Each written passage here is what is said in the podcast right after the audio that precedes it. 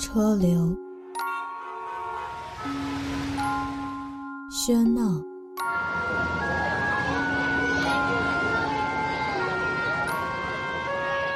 遇见。你好，俺在辽宁。你好，我在江西南昌。你好，我在固检。你好，我在北京。你好，我在大连。你好，我在大庆。你好，我在广州。你好，我在小坐。你好，我在上海。你好，我在四川。你好，我在太原。你好，我在唐山。回家，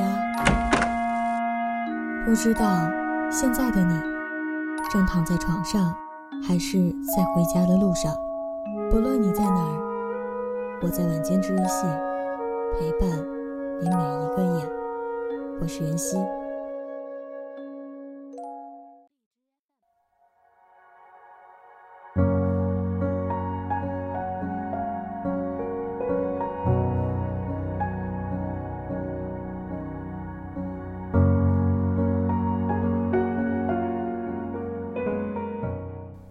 今晚袁下来给大家分享到的文章来自李尚龙。别和负能量的人在一起。关于早恋，支持和反对的往往众说纷纭。曾经看过一则报道，两个高三的学生在高考结束后，大摇大摆地牵着手。媒体采访他们，他们自豪地说。我们终于可以光明正大的在一起了。那种感动，让人久久不能平息。另一则报道说的更有意思：北京市的高考状元和探花是一对情侣，他们在一起这么长时间，家长都不知道。后来家长被采访的时候，淡定地说：“早恋没错，但是。”需要引导，可是偏偏在我们身边，无数的早恋造成许多无可挽回的事件的例子，有些甚至毁了某人一辈子。关于早恋，绝对不能一根棍子全部打死，全部否定，而要看他的另一半是什么样的人。任何一段感情，无论年纪。如果两个人在一起共同进步，让彼此变得更好，那么这样的感情早点发生有什么不好呢？但如果两个人在一起互相耽误，明明在该学习的时候选择了享乐，互相相比着退步，这种感情还是早点断了好。我的一个朋友之前是一个很有正能量的人，喜欢打篮球。学习也很刻苦，在高考那一年，竟然喜欢上了一个负能量爆棚的女生。女生那个时候染头发、打耳钉，长期和不良少年鬼混，我们坚决反对。她告诉我们：“万一我能改变她呢？”男生很努力的去感染这个女生。女生虽然嘴上说学习很重要，而且每天都会和他一起学习，但坐在自习室里不停地用各种方式打扰他。他虽然说考大学很重要，却每天晚上回家一定要和他打够一个小时的电话。男生不舍得放手，但每天晚上被折腾的睡眠严重不足，第二天听课没有效率，自习没有目的。晚上时间还被占据，逐渐，他的学习成绩一落千丈。我曾经提醒过他，感情最重要的是两个人拥有独立的心灵和共同进步，不是一个迁就另一个，一个牵制另一个。直到高考结束后，他才明白了我说的话。复读那年，他坚决地说了分手。几年后，他当上了大学老师。上课的时候，他最喜欢说的一句话是：“你的另一半，决定着你的高度。”然后若有所思的摇摇头。他的学生经常会在人人网上吐槽，说他是找了一个多低或者多高档次的老婆。但我知道他现在的婚姻很幸福。关于恋爱，找一个能让你进步的人很重要，找一个能让彼此进步的人更重要。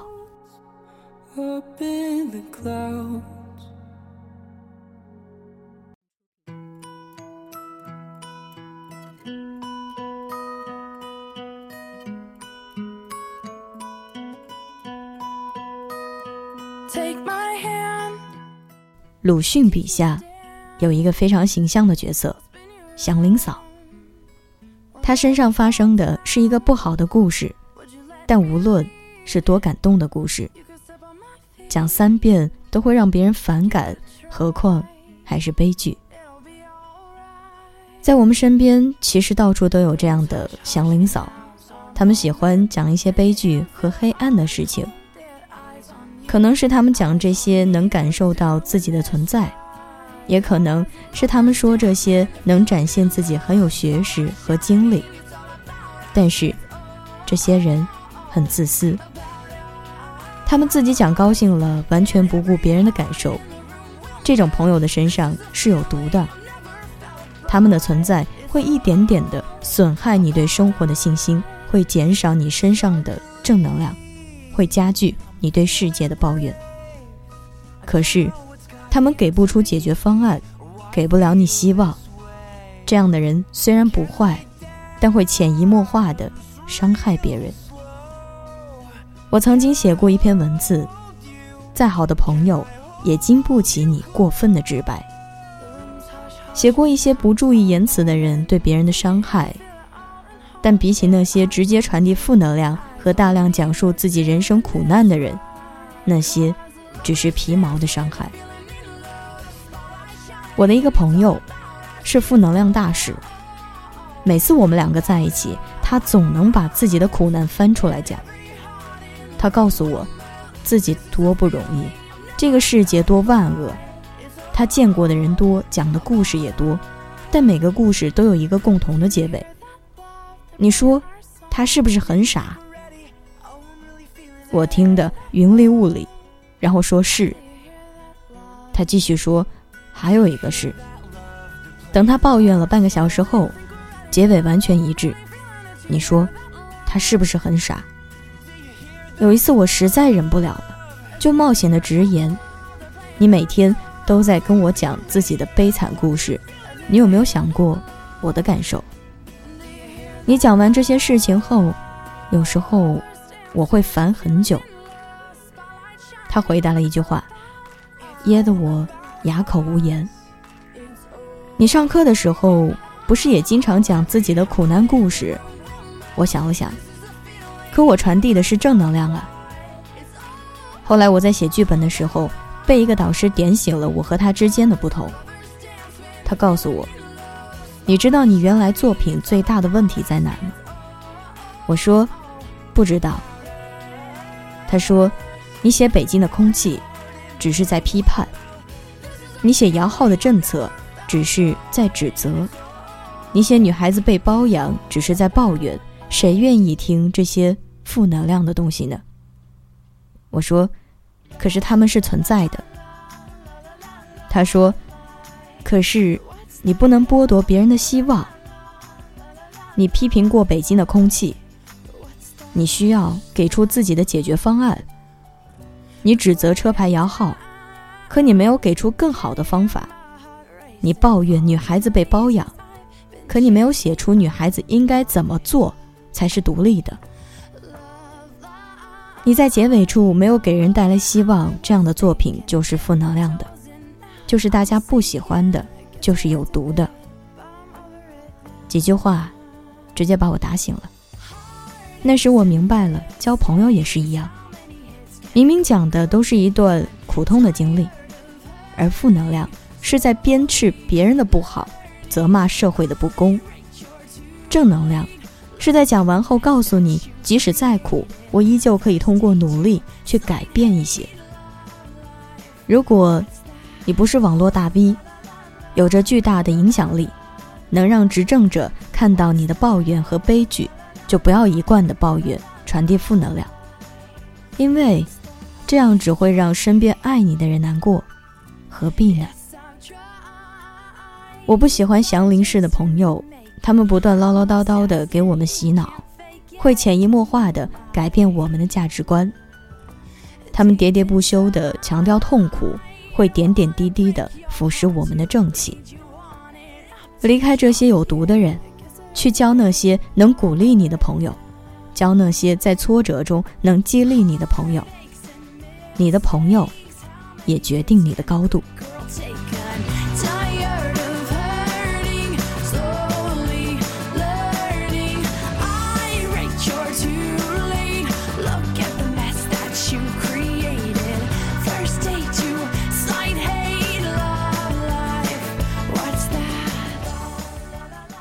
写第三段文字的时候，我拖了很久。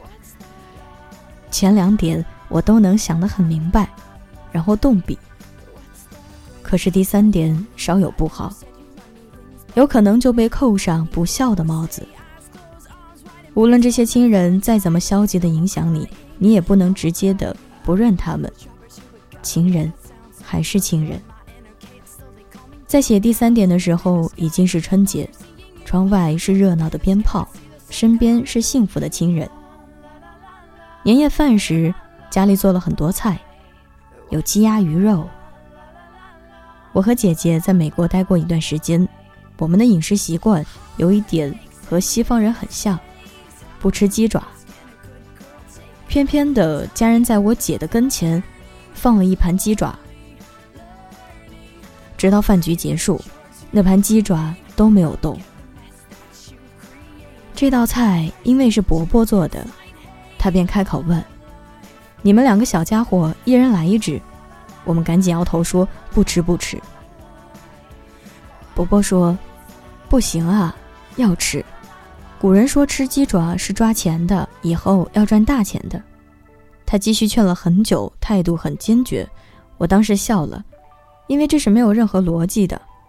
于是指着一个盘子说：“伯伯。”古人说：“把盘子吃了也能发财。”没想到一句玩笑话，让伯伯在饭桌上生气了。父亲看到伯伯生气了，赶紧打圆场。于是莫名其妙的，我们吃完了两只鸡爪。当时我想，一个如此喜欢控制人的家长，如何和孩子相处？如果一个人的教育是正确的。那么，这种稍微带有暴力的方式，可能还能带来好结果。但不是每个人的教育都永远正确。如果态度一直强硬，就麻烦了。后来，我看着伯伯的孩子和伯伯的生活模式，终于让我确定了我的观点。表哥虽然和伯伯住在一个城市，但除了周末回去见见父母，其余时间都是独立的生活。他们无法远程操纵自己的孩子，孩子只是表面答应父母的请求，该做什么，还是去做自己的。关于和父母那些旧观念的矛盾，最好的方式，不是改变他们，更不是妥协的变成他们，而是独立的生活，自立的活着，并且尊重他们管你的权利。其实。每个人在生活里都多多少少的受他人的影响，爱人、亲人、朋友、身边人的性格、生活习惯都在潜移默化，多多少少的决定着你的人生。跟着蜜蜂能找到花朵，跟着苍蝇只能找到厕所。安静的时候，注意时不时的看看身边的人。远离那些能让你变得消极的朋友，多和一些具有正能量的人在一起。二零一七，一起温暖相随，容颜一老，时光一散。愿每一位长颈鹿都能记得，晚间治愈系会一直在这里，伴你温暖入梦乡。感谢你的收听，我是袁熙，晚安，好梦。吃月亮的长颈鹿们。新浪微博请关注 NG 袁熙，QQ 群请加三二一七零九一八三。微信公众号请搜索“晚间治愈系”。